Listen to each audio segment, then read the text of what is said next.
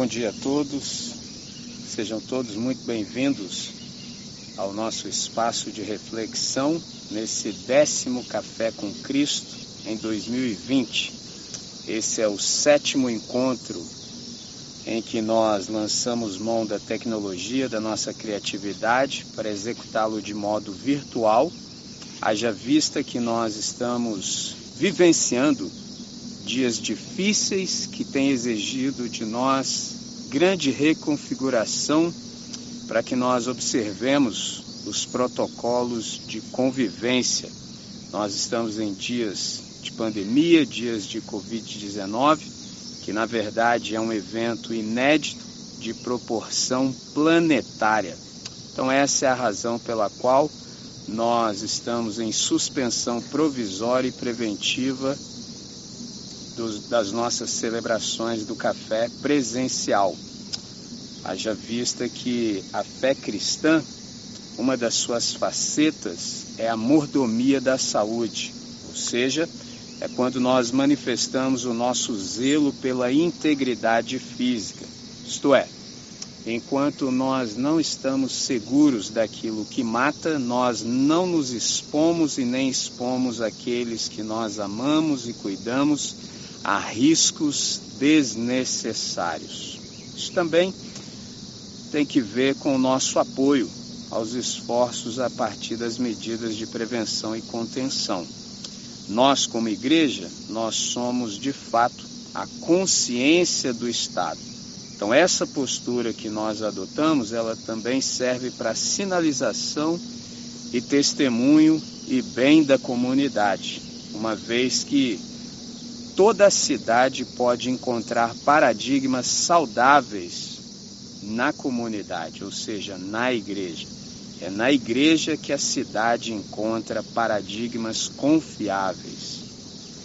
Então, nós estamos procurando o máximo possível a dar crédito e seguir os argumentos e a proposta e as recomendações da ciência, de modo que enquanto não houver uma combinação medicamentosa que cure ou uma vacina que previna, todos nós estamos correndo risco. Então, um testemunho que eu posso emitir como capelão é que eu tenho vivenciado desde março é que para alguns é assintomático, ao passo que para outros em três dias nós estamos devolvendo seus corpos ao pó. E a pergunta que me tem perseguido implacavelmente desde 12 de março é: quem está garantido? Eu tenho aprendido que a fé, ela não imuniza, a fé responsabiliza. Então nós temos esse compromisso com o coletivo e com o comunitário. O que, que isso significa na prática? Que cada um é responsável por todos.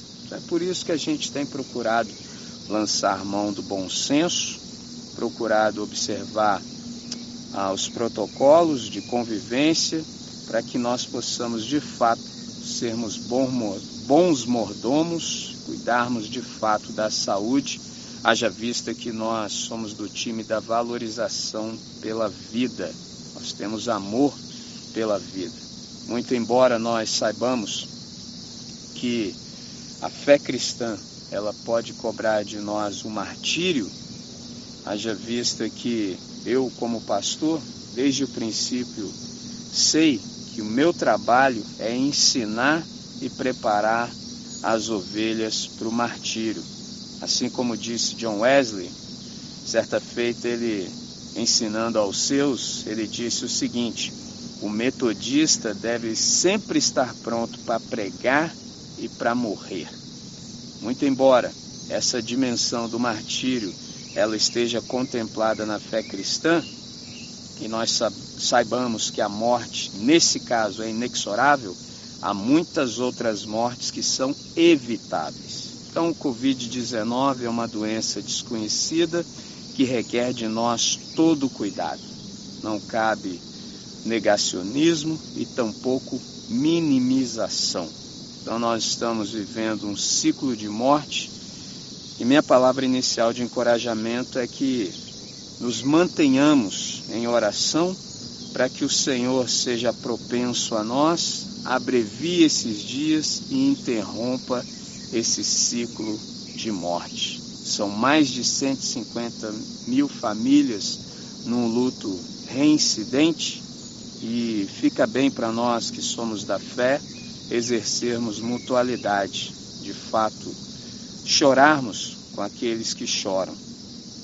Isso tem sido um momento difícil em que, uma vez mais digo, como capelão, eu tenho visto que a morte tem chegado para muitos que nem sequer podem se despedir adequadamente com dignidade dos seus entes queridos. Eu mesmo tive que aconselhar membros de uma família a não participarem do sepultamento porque seria doloroso demais não terem sequer a oportunidade de uma oração para enterrar o seu familiar com dignidade. Então, tem sido dias difíceis, dias de grande dor. Entretanto, a fé cristã sempre nos concita a esperança. Então, tem sido um momento de crise, mas na crise nós também temos uma grande oportunidade. E nessa crise, nessa, nessa hora, eu tenho observado uma grande oportunidade pedagógica. Então, a fim de vivermos com qualidade na sociedade do movimento incessante, eu tenho me dado conta o quanto a pausa ela é saudável e recomendável. Ou seja, é essencial parar para meditar, para refletir, para pensar com mais profundidade. E é extremamente importante pausar e encontrar um espaço de recolhimento, um espaço de silêncio e profundidade na presença do Deus Altíssimo. Como disse o filósofo Sócrates, uma vida não examinada não vale a pena ser vivida. Nós somos considerados homo faber, ou seja, os fabricantes de tecnologia, mas há um problema que nós temos enfrentado no meio de todo esse aparato tecnológico. É que a humanidade ela tem adquirido a tecnologia correta para as razões erradas. Nós estamos inseridos numa grande infodemia e como disse o sociólogo Zygmunt Bauman, nós estamos afogando informação e sedentos de sabedoria. É por isso que nessa hora nós nos reunimos com intencionalidade. Lembra de um texto? Provérbios, capítulo 18, verso 15, diz que o coração do que tem discernimento adquire conhecimento. Os ouvidos dos sábios saem à sua procura. E é exatamente isso que nós estamos fazendo e viemos fazer aqui nesse espaço de reflexão. Nós estamos em busca daquilo que é essencial, nós estamos em busca daquilo que de fato nos trará discernimento, que há um valor no discernimento. Conversei acerca disso com os irmãos no mês anterior e hoje eu quero dar continuidade. Então, a pergunta que certamente norteará essa nossa reflexão é exatamente essa. De que maneira podemos viver a vida do Evangelho na simplicidade do ensino de Cristo Jesus para o máximo louvor da glória de Deus Pai? Então, saiba você que o melhor lugar do mundo é agora. Então, isso requer de você uma presença integral. Um irmão que eu tenho em alta consideração foi martirizado no campo missionário, chamava Jim, Jim Elliot. Ele disse o seguinte: onde quer que você esteja, esteja lá por completo viva ao máximo todas as situações que você acredita ser a vontade de Deus. Então, o melhor lugar do mundo é agora. Nós estamos aqui com intencionalidade, requer-se de nós presença integral. Então, para tanto, quero lhe chamar para uma palavra de oração para nós suplicarmos o favor do Senhor. Deus, nosso Pai bendito, Pai de nosso Senhor e Salvador, Cristo Jesus. Nós lançamos mão desse presente mais belo e lindo com que o Senhor nos tem presenteado, que é a oração, para nos achegarmos a Ti. Nós temos consciência de que o Senhor está em Teu trono e nós estamos aos Seus pés. E entre nós e o Senhor há apenas a distância de um joelho. E é por isso que nós nos quedamos nessa hora e rogamos por todos. Abre-nos o entendimento, Pai, porque nós temos consciência de que as tuas palavras elas são maravilhosas e é por isso que nós temos prazer em obedecê-las. E a explanação das tuas palavras, elas iluminam a nossa mente, dão discernimento àqueles que têm falta de compreensão. Então, nesse tempo, Pai, é tudo o que queremos. Discernimento para essa hora difícil, de tal maneira que hajamos como teus filhos, como discípulos que somos, para o máximo louvor da Sua glória. É nossa oração sempre. Em nome de Jesus. Amém, Senhor. Amém. Um certo ensaísta francês do século XVII, chamado Jean de la Bruyère, disse que, depois do espírito de discernimento, o que há de mais raro no mundo são os diamantes e as pérolas. Então, observe o valor do discernimento. E eu penso que não há nada que seja mais útil hoje, em meio a tamanha confusão, do que o discernimento. Pergunta que sobrevém é exatamente essa. E o que é discernimento? Lembro-me de ter dito aos irmãos no encontro anterior que discernimento é captar a voz de Deus num coro de vozes. Hoje, a isso acrescento: discernimento, em termos práticos, é sabedoria para compreender o que é certo ou errado, verdadeiro ou falso, sensato ou perigoso. Portanto, discernimento espiritual é a habilidade de pensar biblicamente acerca da existência. Eu quero ler um texto com os irmãos, primeiro versículo de Marcos Evangelho segundo Marcos, primeiro versículo. Marcos, capítulo 1, versículo 1, diz assim: Princípio do Evangelho de Jesus Cristo, Filho de Deus. O que é o Evangelho? É a pergunta. O que é o Evangelho de fato?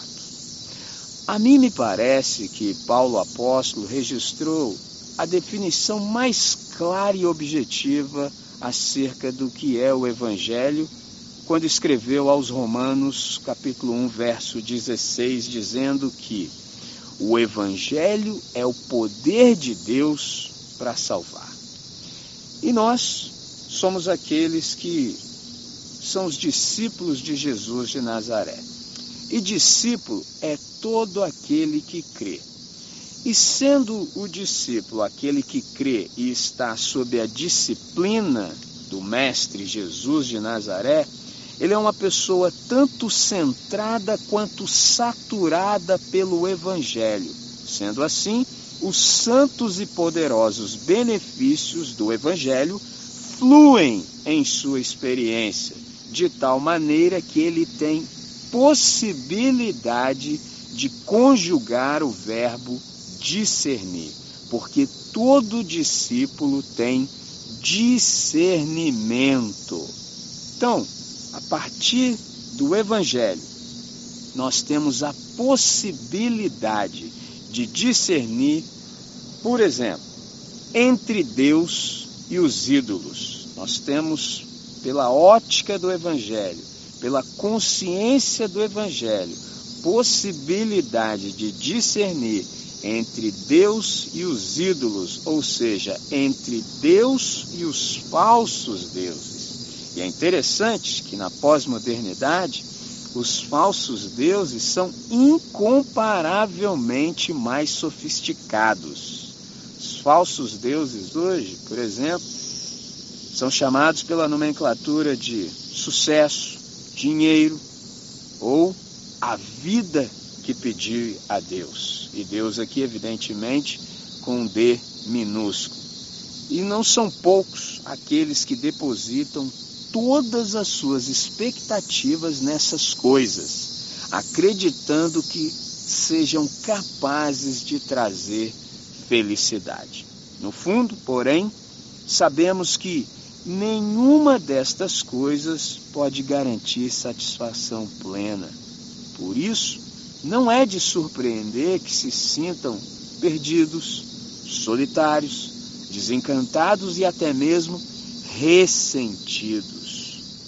Porque nenhuma dessas coisas, nenhum desses falsos deuses, nenhum desses ídolos modernos, sofisticados, de fato, trará satisfação plena ao nosso coração. Observe o que Pedro disse como resposta a uma indagação do Senhor em João capítulo 6, verso 68. Respondeu-lhe, pois, Simão Pedro e disse: Senhor, para quem iremos nós? Só tu tens as palavras da vida eterna. Interessante que Jesus diante de uma palavra dura, ele pergunta aos discípulos: E vocês querem também se retirar? Porque a palavra de Jesus foi dura para a multidão que estava interessada tão somente no pão que ele lhes proporcionava. Eles não queriam um compromisso mais profundo, eles não queriam experimentar a ruptura que o Evangelho exige. Então eles se retiraram e ficaram apenas os discípulos. E Jesus então pergunta-lhes: E vocês querem também se retirar? Ao que Pedro responde: Senhor, para quem iremos nós? É interessante que quando você se retira, você se retira para algum lugar. E a percepção do Pedro é perfeita, porque Pedro não diz, Senhor, para onde iremos nós? Não. Pedro diz, para quem iremos nós. Ou seja, nós estamos com o Senhor e nós reconhecemos que de fato o Senhor é Deus. E sendo Deus, tu és o Deus verdadeiro e só tu tens as palavras da vida eterna. E é interessante que são as palavras da vida eterna que de fato nos satisfazem, que traz, ale, trazem alegria ao nosso coração. Porque na Bíblia Sagrada nunca houve a proposta de felicidade. Bíblia Sagrada não diz nada acerca de felicidade. Mas a Bíblia Sagrada diz tudo acerca de um ser humano que é feliz. Porque felicidade requer-se um conjunto de circunstâncias favoráveis para que ela possa acontecer. Ao passo que alegria tem que ver com interioridade ela é sustentada pela palavra da verdade, pelo Espírito de Deus que em nós habita. Então, qual é o ensinamento?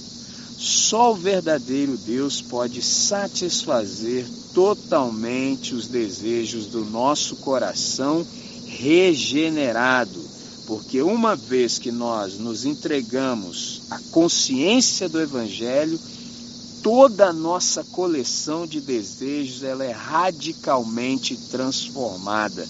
Portanto, nós não mais queremos o que todo mundo quer. Nós agora queremos aquilo que Deus quer. O nosso prazer está de fato naquilo que alegra o coração de Deus. Esse é o valor do discernimento. Porque o discernimento, ele revela a verdade acerca, por exemplo, da sociedade na qual nós estamos inseridos e também do nosso próprio coração. Traduzindo, nós não somos mais enganados pelo nosso próprio coração e não mais somos arrastados pela multidão. Então, o Evangelho, na verdade, ele nos possibilita ver com clareza, por exemplo, quais são as tendências do nosso coração de buscar em outras coisas aquilo que só Deus pode nos dar. Me lembro do nosso irmão do passado, teólogo extraordinário, norte da África, chamado Agostinho de Hipona, que disse o seguinte: Fizeste-nos, Senhor, para ti, e o nosso coração anda inquieto enquanto não descansar em ti. Então, o Evangelho nos possibilita discernir entre Deus e os ídolos, entre Deus e os falsos deuses. E assim nós reconhecemos que a satisfação da nossa alma recai tão somente sobre Deus, porque Deus nos fez exatamente para si. E o nosso coração anda totalmente abalado, inquietude constante, enquanto nós não nos rendermos e não descansarmos e nos aquietarmos no Senhor. O Evangelho também nos possibilita discernir entre a verdade e a mentira. O Evangelho nos proporciona discernimento entre o que é mentira e o que é verdade. Porque nem a verdade, nem a mentira estão sozinhas. Uma está de frente da outra. Há uma guerra declarada entre ambas. E a fonte primária da verdade é a Trindade. A fonte primária da verdade é a Trindade, ao passo que a fonte primeira da mentira é o diabo. O primeiro embate entre a verdade e a mentira se deu no melhor ambiente, que era o jardim do Éden, logo após a criação foi quando o ser humano ficou entre o certamente morrerás de Deus, em Gênesis 2,17, e o certamente não morrerás da antiga serpente. Interessante que esse texto no original tem uma força muito maior do que em português nós conseguimos captar. Porque no original, certamente morrerás, traz a ideia de que morrendo morrerás. Infinitamente mais profundo. Morrendo morrerás. O que nos dá a ideia de que há pelo menos três mortes relatadas na Bíblia Sagrada. Três mortes nos são informadas no texto bíblico. Primeira morte é a morte espiritual. Segunda morte é a morte física terceira morte é a morte eterna. Morte espiritual é essa que todo ser humano após a queda já nasce nela. É o rompimento com a Trindade. Todo ser humano que está na face da terra já nasceu em pecado, portanto, morto espiritualmente falando. E a prova cabal disso é que Deus fala e a humanidade não consegue ouvir porque ela está morta em delitos e pecados. A segunda morte é a morte física, quando o nosso espírito volta a Deus que o deu e o corpo volta ao pó. E a terceira e derradeira morte, irreversível, é a morte eterna. E é dessa que o texto está falando. Por isso ele diz: morrendo, morrerás. Há alguns que morrendo não morrem. Só que interessante, por quê? porque enquanto estavam vivos passaram da morte para a vida. Foram alcançados pela graça maravilhosa de Deus e saíram das trevas e foram postos na dimensão da luz. Interessante isso. Então, Adão, infelizmente, ele rompeu com o Senhor, ele rompeu com a Trindade e levou toda a nossa raça a cair com ele na culpa, na miséria e na ruína eterna. E isso por ter optado e abraçado a mentira em detrimento da verdade. Porque nós sabemos, o texto bíblico de Gênesis, capítulo 3, nos informa que o homem comeu da árvore do conhecimento do bem e do mal e caiu para sempre em desgraça. Então o pecado passou a, o pecado passou a ser o nosso status existencial. Coisa horrorosa. Mas graças a Deus que ele enviou seu filho, nascido de mulher, e resgata todos aqueles que creem. Então o evangelho nos possibilita discernir a verdade da mentira. Mas o Evangelho também nos possibilita discernir entre o bem e o mal. Ora, se nem a verdade nem a mentira estão sozinhas, estando uma de frente da outra, tampouco o bem e o mal estão sozinhos. Também um está diante do outro, com um agravante. Qual é o agravante? Nem sempre o bem parece bem e nem sempre o mal parece mal. Isso é um problema que nós temos porque todos nós estamos afetados pela árvore do conhecimento do bem e do mal. Por isso é difícil para todos nós obedecermos a Deus. Deus, diz o texto sagrado, que Ele é o sumo bono. Deus é o bom total tudo que procede de Deus é bom, mas ainda assim, como nós estamos infectados e contaminados até a medula pela árvore do conhecimento do bem e do mal, nós, diante do bem que Deus nos propõe, nós dizemos que é mal e viramos as costas. E diante do mal que Deus quer nos livrar, nós abraçamos e dizemos que é bem. Esse é o nosso problema. Com esse agravante, de nem sempre o bem parecer bem e nem sempre o mal parecer mal. Por exemplo, há ocasiões em que o bem é chamado mal e o mal é chamado bem. Há, por exemplo, até quem diga que a guerra é um bem e que a paz seja um mal. Por exemplo, até cunhou-se a expressão mal necessário. No profeta Ezequiel, no capítulo 44, verso 23, nós percebemos que uma das responsabilidades e atribuições dos sacerdotes no Antigo Testamento era exatamente ensinar o povo a distinção entre o santo e o comum, entre o imundo e o limpo. Note o texto. E a meu povo ensinarão a distinguir entre o santo e o profano, e o farão discernir entre o impuro e o impuro. Mas, em Ezequiel, capítulo 22, o verso 26, nós percebemos que, em tempos de decadência, até mesmo sacerdotes, pasmem, tinham dificuldade de discernir entre o bem e o mal. Note o texto.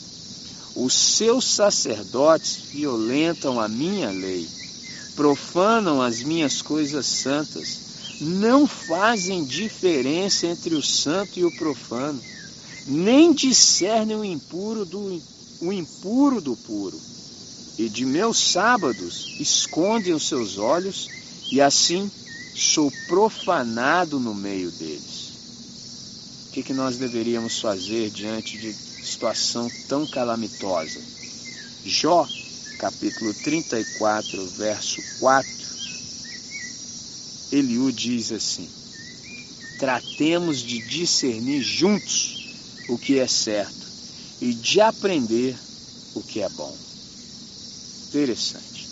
Então, o Evangelho também, além de nos possibilitar discernir entre Deus e os ídolos, os falsos deuses, entre a verdade e a mentira, entre o bem e o mal, também nos possibilita, nos dá capacidade de discernir entre a vontade própria e a vontade de Deus. Um jesuíta, escritor espanhol chamado Baltasar Graciani Morales, disse assim: aos 20 anos reina a vontade. Aos 30, a inteligência. Aos 40, o discernimento.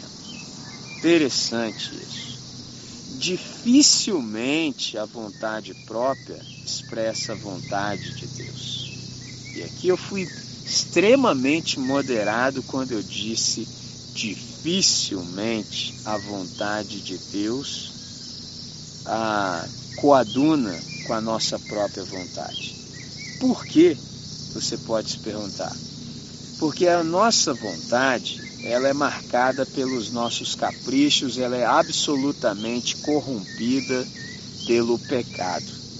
Interessante que quando nós observamos a atitude de nosso Senhor, isso fica muito claro para nós, porque ele mesmo disse João capítulo 6, verso 38, que ele não desceu do céu para fazer a sua vontade, mas para cumprir a vontade daquele que o enviou. Então é interessante que quando nós discernimos isso, nós compreendemos que muitas vezes uma contraria a outra.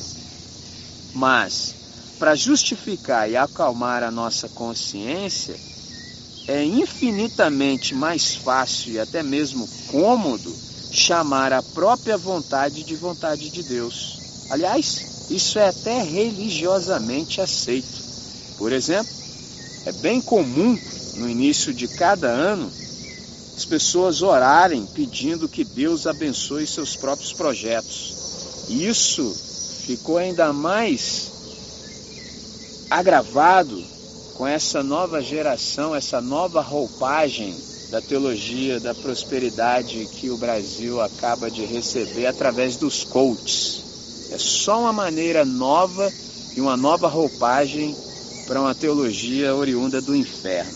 Então, muitas pessoas no início do ano pedem para Deus abençoar os seus planos, os seus projetos, mas essas pessoas não estão, por exemplo, interessadas de fato na vontade de Deus. Elas tão somente estão invocando a Deus para que os seus projetos ganhem concreção histórica. Porque essas pessoas, infelizmente, não conseguiram discernir de fato o que é oração. Oração, na verdade, deve ser como uma conversa de um filho para com seu pai, e não de um cliente fazendo pedido a um garçom.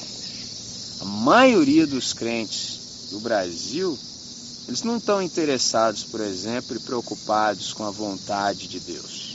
Estão tão somente interessados em fazer Deus funcionar do que, de fato, em se relacionar com Deus. Por isso essas pessoas oram sem nenhum constrangimento para que Deus abençoe seus planos. Mas elas não chegaram àquela compreensão do Evangelho, por exemplo, que Tiago nos ensina. Tiago diz que nós deveremos ah, sempre ter em mente o seguinte: se Deus quiser, não somente viveremos, como faremos isto ou aquilo. Por exemplo, em dias de pandemia, quantos projetos, quantos planos, quantos sonhos foram por água abaixo, que não terão a menor possibilidade de ganhar concreção histórica. Isso deveria demonstrar para nós a nossa falibilidade em todos os nossos projetos. Com isso, eu não quero dizer que a gente não deva se planejar, se programar, nada disso. O que eu estou dizendo é que nós não deveríamos ter a petulância de planejar sem considerar a vontade e a soberania de Deus. É tão somente isso. Então, qualquer pessoa, ela tem simultânea e sucessivamente vontades opostas dentro de si e entre si. Então ela tem tanto vontade de acertar quanto vontade de errar. Então que fique claro que a vontade de errar, ela não procede de Deus. Isso precisa ficar claro para nós. Então, contornar a palavra de Deus e chamar os nossos desejos de direção divina, isso leva apenas à multiplicação do pecado. Não é porque nós damos uma roupagem gospel às nossas vontades, aos nossos caprichos, que eles estão santificados e deixam de ser pecado. Não. Eles continuam sendo ofensivos a Deus. Então lembre-se disso. Todos nós temos dentro de nós vontades opostas entre si, vontades em constante conflito. Muitos crentes, por não perceberem isso, eles querem até servir a Deus, mas apenas como seus conselheiros. Eles querem ser coaches de Deus. Por isso, as orações deles jamais, em hipótese alguma, são para que a vontade de Deus se efetive. Antes, pelo contrário, é para que a vontade deles, sim, de fato, venha a ganhar concreção histórica. Então, para esse tipo de pessoa, a oração se tornou tão somente e apenas mais uma lista de instruções e sugestões de como Deus deve cuidar deles. Interessante que um filósofo romano chamado Cícero disse o seguinte: A minha sabedoria é inexistente se for colocada em comparação à onisciência de Deus. Ah, se essa verdade encontrasse também espaço no nosso coração, de que por mais que saibamos, o que sabemos é infinito e incomparavelmente menor do que aquilo que Deus sabe. Então, a nossa oração de fato deveria seguir aquele modelo que Jesus estabeleceu para nós. Venha o teu reino seja feita a tua vontade, assim na terra como no céu. Isso é magnífico, porque o Evangelho nos ensina que a vontade de Deus é a norma de funcionalidade do universo, porque ela é boa, perfeita e agradável. Então, nós devemos chegar a essa maturidade de compreensão, de perceber que nós não oramos para que Deus faça a nossa vontade mas nós oramos para que nós nos adequemos à vontade dele e a façamos com prazer. Então, nessa hora, cabe mais uma vez nós compreendermos o que é discernimento, porque discernimento espiritual é uma ação crítica do discípulo, iluminado pelo Espírito Santo que busca autenticidade para vivenciar a vontade de Deus. Espiritualidade é colocar em prática o discernimento da vontade de Deus para a vida comunitária em todas as suas dimensões. Portanto, a espiritualidade é tanto um dom quanto uma tarefa. Impressionante isso. Por isso que a conversão ela gera em nós uma outra disposição ética. Eu disse há pouco que a nossa alma ela está inquieta enquanto não descansar em Deus. E é exatamente isso. Nenhum de nós jamais encontrará descanso em outro lugar senão na santa vontade de Deus. E essa vontade é uma vontade que ultrapassa todas as nossas noções acerca do que Deus intenta fazer. Magnífico. Então, além de tudo isso que eu já tive a oportunidade de compartilhar a partir do discernimento que o Evangelho nos proporciona, eu também digo que o Evangelho ele nos possibilita discernir entre o saudável e o insano. Guarde isso. O Evangelho, essa consciência, ela nos permite discernir entre o que é insano e o que é saudável. Porque o saudável, ele também não está isento de erros e nem de exageros como a história da igreja tem demonstrado ao longo dos anos. Entretanto, o insano já carrega dentro de si uma carga patológica que o deixa em situação extremamente delicada. Então, a qualquer momento, por exemplo, após alcançar uma posição de liderança, todo aquele que é insano, ele pode conduzir um rebanho através de caminhos que quase sempre terminam em tragédias coletivas. Por quê? O insano, ele tem fixação pelo fim do mundo e pelo juízo final. É o tipo de gente que marca data, mistura escatologia com astronomia, despreza a vida e por último também estimula suicídios em massa. História registra, em novembro de 1978, mais de 900 mortes provocadas pelo reverendo Jim Jones na Guiana. Então foi um massacre em Jonestown. E quais são os valores, por exemplo, que o insano ele despreza? Porque ele tem absoluto desprezo pela vida. O insano ele despreza os valores divinos. E você me pergunta, André, e quais são os valores divinos? Valores divinos são todos aqueles que cooperam para a vida em sua máxima expressão. Então, por último, mas não menos importante, provavelmente o mais importante, a consciência do Evangelho, além de nos possibilitar discernir entre o saudável e o insano, ela também nos possibilita o discernimento entre a minoria sábia e a maioria enlouquecida. E aí você me pergunta, ora André, se é assim, quem forma a minoria sábia? Eu quero ler um texto com os irmãos, em Êxodo capítulo 23, o verso 2, porque esse texto, de fato, ele nos traz o discernimento acerca de quem é a minoria sábia. A minoria sábia, ela é de fato formada por todos aqueles que não seguem a multidão para fazer o mal. Não sei se você já se deu conta, se essa, esse entendimento e essa compreensão já alcançou seu coração. Quando você olha para a multidão, você percebe que quando se está em multidão, todos nós nos tornamos, por exemplo, desinibidos, porque a multidão ela potencializa, por exemplo, aquilo que há de mal em nós. Ela encoraja a maldade. Por isso a advertência em Êxodo capítulo 23, o verso 2, quando diz assim: "Não siga a maioria quando ela faz o que é errado". Repito, não siga a maioria quando ela faz o que é errado e não dê testemunho falso para ajudar a maioria a torcer a justiça.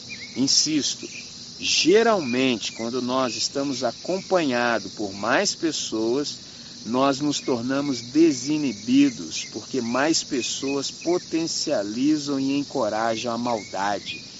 Geralmente, certas atitudes não seriam feitas se as pessoas estivessem sozinhas mas quando elas estão em bando, em grupos, elas se sentem desinibidas e encorajadas a praticar o mal. Por isso, essa advertência é totalmente pertinente.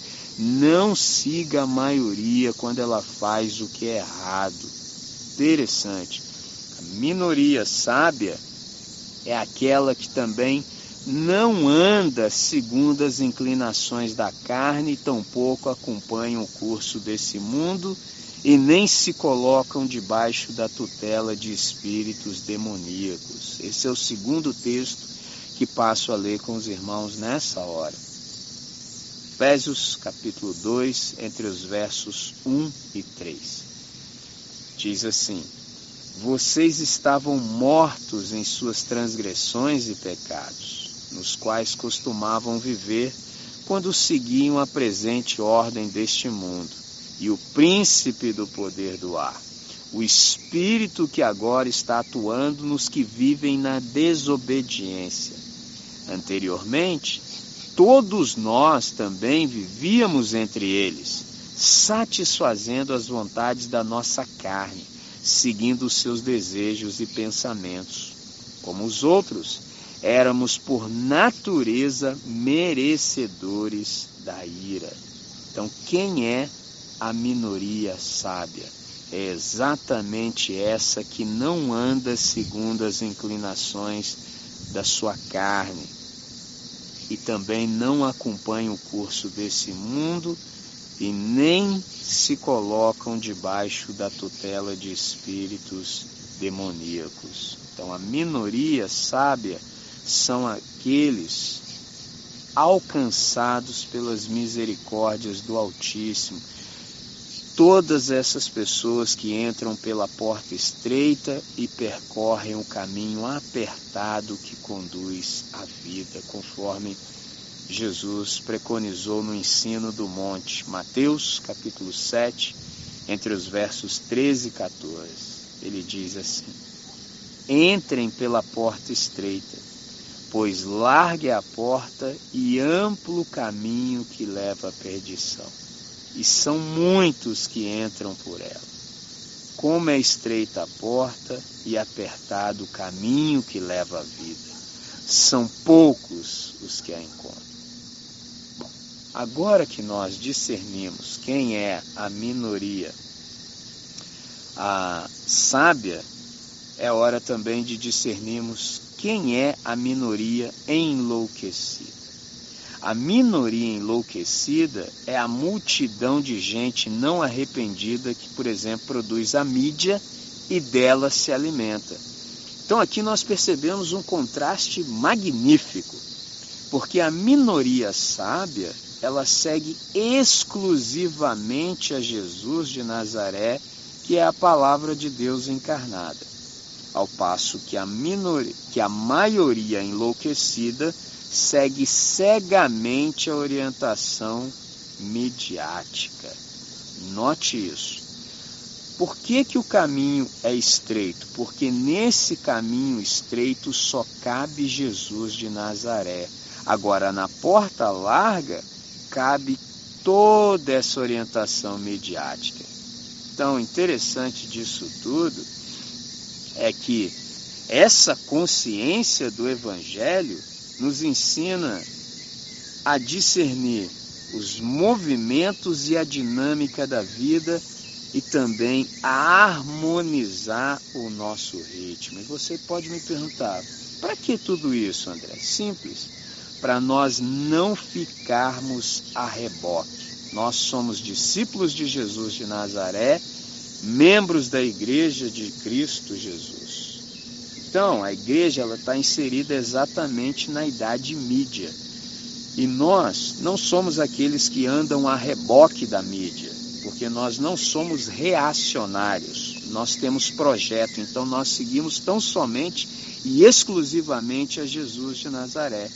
Então, nós discernimos os movimentos e a dinâmica da vida e sabemos harmonizar o nosso ritmo ao ritmo de Jesus, ou seja, nós não seguimos a pressão midiática da multidão. Isso é magnífico. Então, a boa notícia é que o evangelho, ele gera gente consciente que pensa e discerne por si mesma. Isso é sensacional. Repito, o ensino do evangelho, essa consciência quando encontra espaço em nós, ela gera gente consciente que pensa e discerne por si mesma. Há uma frase do John Stott que eu aprecio grandemente e recorrentemente lanço mão dela e cito de modo reincidente. Crer é também pensar. Magnífico, porque conversão nunca foi sinônimo de suicídio intelectual. Pelo contrário, note que, por exemplo, o apóstolo Paulo, em 1 Coríntios, capítulo 11, verso 28 e 29, ele diz assim: Examine-se, pois, o homem a si mesmo, e assim coma do pão e beba do cálice. Porque quem come e bebe, come e bebe para sua própria condenação, se não discernir o corpo. Então é sensacional que conversão nos dá essa possibilidade de aprender a pensar por nós mesmos nós temos possibilidade de discernir todas as coisas. É interessante que o mesmo Paulo também disse em 2 Timóteo capítulo 2, o verso 7, que nós deveríamos pensar. Ele disse ao seu, seu ao seu jovem pastor chamado Timóteo, ele disse a ele, ele o concitou: pensa em todas as coisas e Cristo te dará compreensão em todas elas. Isso é de fato lindo. Isso nos liberta, por exemplo, de um ponto de vista fixado, porque o Evangelho ele nos dá essa possibilidade de ter um olhar livre e esse olhar que é livre ele nos dá a possibilidade de discernir cenários, ou seja, nos dá um horizonte ampliado, porque o evangelho ele nos possibilita mudança de ângulo, de perspectiva e de percepção. Isto porque o olhar fixado, ele perde a percepção do todo. Interessante que em certos ambientes eclesiásticos, pensar é um ato inadmissível da mais profunda rebelião, passível de severa punição. E eu insisto, isso não tem nada que ver com o Evangelho, porque no Evangelho nós somos concitados a conjugar o verbo pensar. O Evangelho nos possibilita discernir cenários, multiplicidades e implicações e não a julgar tópicos. O Evangelho nos ensina a discernir quem de fato, por exemplo, carece de socorro daqueles que, na verdade, só querem debate, confronto e contendas de palavra. Isso aqui é o lindo do Evangelho. Nós sempre temos a possibilidade do discernimento, porque o Evangelho nos liberta definitivamente de uma das grandes tragédias da cristandade contemporânea, que é a terceirização e a validação alheia. Ou seja, nós temos possibilidade de desenvolvermos o nosso relacionamento com Deus em primeira mão e não carecemos da validação de ninguém. E você pode me dizer, André, de onde você depreendeu essa compreensão e essa ideia? 1 de João, capítulo 2, verso 20 e 27, e Hebreus, capítulo 5, versos 13 e 14. 1 de João, capítulo 2, verso 20 e 27 nos dizem assim: preste toda atenção. Olha o que João diz acerca de nós, discípulos de Jesus de Nazaré, que a partir da compreensão do Evangelho ganham consciência e possibilidade de pensar por si, sem depender de terceirização e de validação alheia. Ele diz assim: E vós tendes a unção do Santo, e sabeis todas as coisas. E a unção que vós recebeste dele, fique em vós e não tendes necessidade de que alguém vos ensine, mas como a Assunção vos ensina todas as coisas e é verdadeira e não é mentira, como ela vos ensinou, assim nele permanecereis. Esse é o texto magnífico. Note bem, que há uma unção do Espírito de Deus sobre todo discípulo de Jesus de Nazaré que faz com que ele saiba todas as coisas e não tenha necessidade de que ninguém lhe ensine. Aí você fala, mas André, então o que, que você está fazendo conosco, por exemplo, nessa hora? Eu estou tão somente relembrando aquilo que o Espírito já gravou em seu coração. Ou seja, você não precisa terceirizar a sua compreensão. Você tem possibilidade de discernir tudo o que é necessário para o seu bem viver em Deus, pelo Espírito de Deus que em ti habita e, te, e também te reveste. Ou seja, você não precisa da validação de ninguém. Aí vem o texto de Hebreus, capítulo 5, versos 13 e 14, que diz assim: Quem se alimenta de leite ainda é criança e não tem experiência no ensino da justiça, mas o alimento sólido é para os adultos, os quais, pelo exercício constante, tornaram-se aptos para discernir tanto bem quanto mal. Sensacional. Com isso, eu quero lhe dizer e te encorajar nos seguintes termos: não entregue a sua mente a nenhum falso mestre manipulador e controlador. Repito, não entregue a sua mente a nenhum falso mestre manipulador e controlador. Você tem o Espírito Santo que lhe dá todo esclarecimento. O Espírito Santo é o grande esclarecimento de Deus. É Ele que brilha a sua luz sobre você e te dá a possibilidade de lucidez. Isso é magnífico. Portanto, não confie a ninguém a condução dos seus pensamentos. Lembre-se sempre disso. Não confie a ninguém a condução dos seus pensamentos. Isso me faz lembrar de algo que o terceiro presidente dos Estados Unidos da América disse, Thomas Jefferson: o preço da liberdade é eterna vigilância. Jesus de Nazaré nos libertou. Ele disse: Se vocês permanecerem no meu ensino, verdadeiramente serão meus discípulos e conhecerão a verdade, e a verdade vos libertará. Note o texto na sua completude.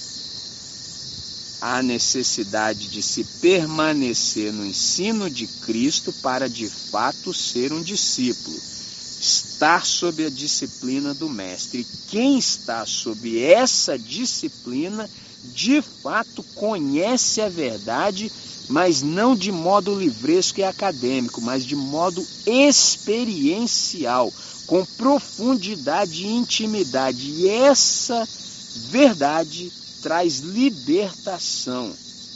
Gálatas capítulo 5, verso 1, Paulo diz que foi para a liberdade que Cristo nos libertou. Portanto, não nos submetamos novamente a jugo de escravidão. Insisto nas palavras de Thomas Jefferson: o preço da liberdade é eterna vigilância.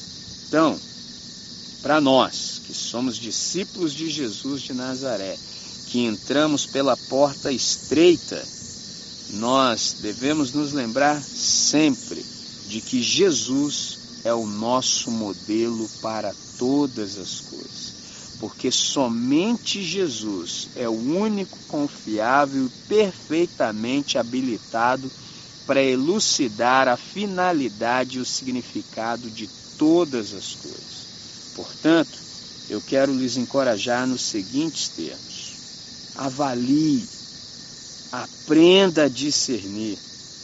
Insisto, aprenda a discernir, aprenda a avaliar eu sei que nessa hora você está me perguntando, André, eu tenho compreendido tudo até aqui com a graça de Deus. E como é que eu posso fazer isso? Como é que eu avalio os mestres? Como é que eu avalio aqueles que eu dou ouvidos? Como é que eu faço? O ensino do Evangelho, quando é compreendido, quando gera compreensão em nós, diz que pelos seus frutos os conhecereis. Note o que Jesus disse em Mateus capítulo 7, nos versos 15 a 23. Note bem a sequência do texto que li há pouco. Acautelai-vos, porém, dos falsos profetas que vêm até vós vestidos como ovelhas, mas interiormente são lobos devoradores. Note que todo falso profeta ele cuida muito bem da sua exterioridade, haja vista que ele não é o que ele aparenta. Ele, na interioridade, ele é um lobo devorador.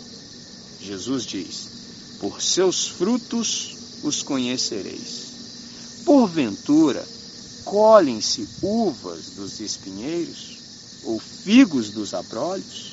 Assim, toda árvore boa produz bons frutos, e toda árvore má produz maus frutos. Não pode a árvore boa dar maus frutos, nem a árvore má dar bons frutos.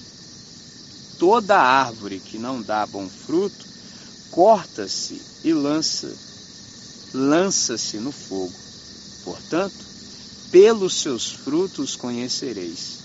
Nem todo que me diz, Senhor, Senhor, entrará no reino dos céus, mas aquele que faz a vontade de meu Pai que está nos céus.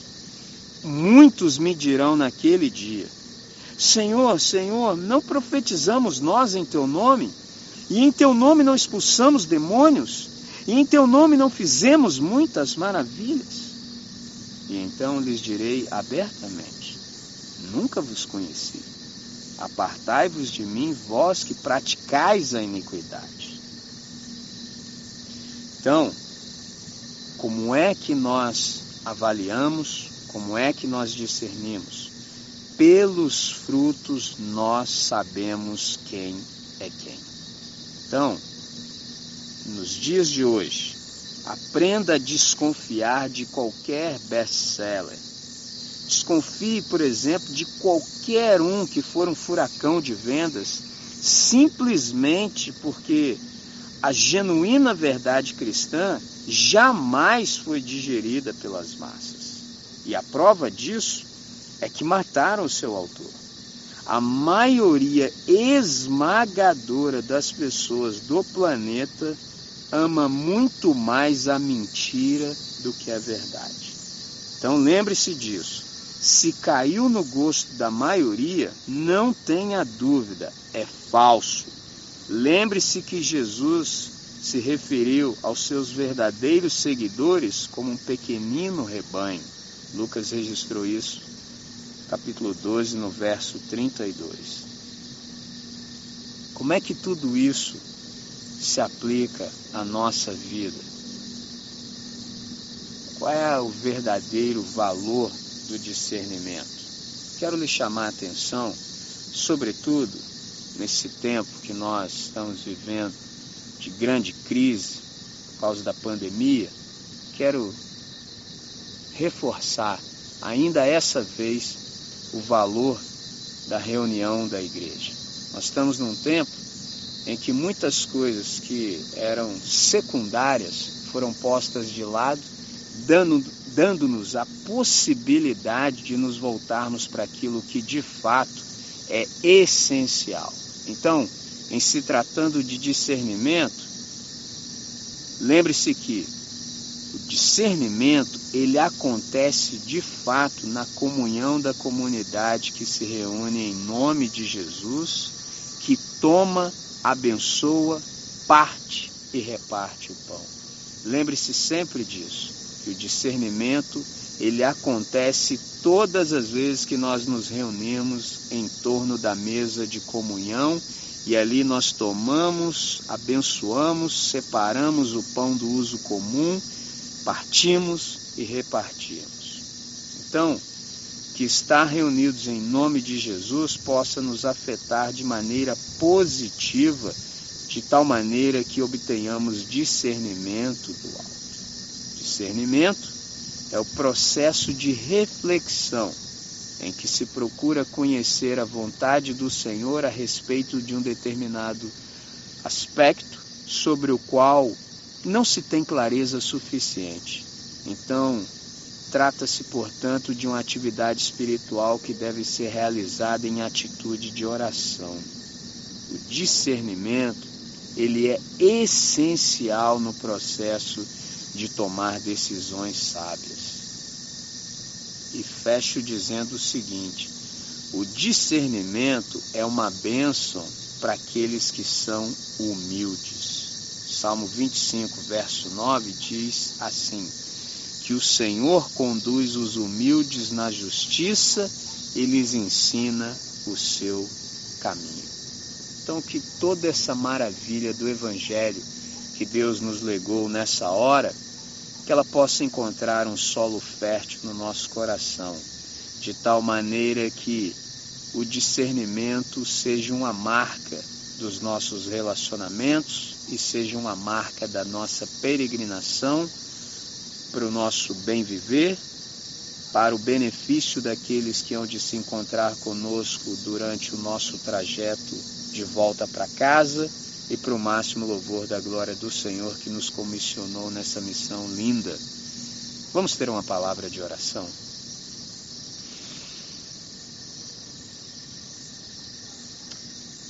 Senhor, nós invocamos o Teu nome nesse momento com muita alegria no coração. Nós estamos passando por um momento de crise, momento difícil para toda a humanidade espalhada ao redor do globo, mas que pela Tua graça também tem sido um momento de oportunidade pedagógica. Nós temos sido honestos conosco e temos observado quantas coisas nos desviavam daquilo que de fato era essencial e nós não tínhamos a honestidade de reconhecer. E agora, Deus, nesses dias nós temos percebido que pouquíssimas coisas são necessárias. De fato, tão somente uma que é nos quedarmos aos teus pés e darmos ouvidos à tua palavra e à tua voz. É tão somente isso que nós precisamos. Nós não carecemos de eventos, nós não carecemos de palco, nós não carecemos de holofotes, nós não carecemos de nenhuma mega produção que a mídia tão, tanto tem pressionado. Nós não precisamos de nada disso. Nós tão somente precisamos de uma hora silenciosa como essa que experimentamos agora, para discernirmos de fato o que o Senhor quer. Nós queremos te agradecer, Pai, porque mesmo em meio a todo esse caos, mesmo em meio a toda essa dor, o Senhor tem nos dado mecanismos, veículos, ferramentas e tecnologia para que a tua voz pudesse ecoar. Nós somos gratos, reconhecemos esse privilégio e queremos, daquilo que o Senhor nos tem confiado, separar algo para que outras pessoas que ainda não estão experimentando desse privilégio, que elas também possam ser incluídas, de tal maneira que essa bênção que tem nos feito bem possa também chegar a elas. Nós te agradecemos por essa hora. Te agradecemos porque temos a mente de Cristo e essa mente tem nos dado possibilidade do discernimento. E nós te agradecemos pelo viver saudável e harmônico que o teu discernimento nos proporciona. Obrigado, Deus, pela possibilidade de vivermos no ritmo e no compasso da tua graça. Obrigado, Deus, porque nós somos pessoas que discernem. Obrigado, Deus, por sermos pessoas de convicções profundas a partir do discernimento que temos. Obrigado, Deus, por sermos pessoas que podem manifestar isso no nosso comportamento. Então nós suplicamos, mantenha-nos livres, Pai. Mantenha-nos longe, à parte de todo desvario, de todo disparate, de toda tolice, de toda idiotice. Livra-nos, Senhor, de agirmos contra a nossa consciência, contra o nosso discernimento. Ajuda-nos, Senhor, a viver de um modo que te honre Ajuda-nos, Senhor, a defender aquilo que é justo. Livra-nos, Pai, de sermos adúlteros da justiça. Pai, nessa hora, nós suplicamos, nesse tempo de grande polarização, de falta de discernimento, suplico, Pai, que nós sejamos pessoas da moderação que essa posição, Pai, que é justa, se situe entre os polos, de tal maneira que nosso posicionamento demonstre o nosso discernimento. Pai, seja servido de nos abençoar com essa compreensão nessa hora, para o máximo louvor da tua própria glória. Em nome de Jesus. Amém, Senhor. Amém.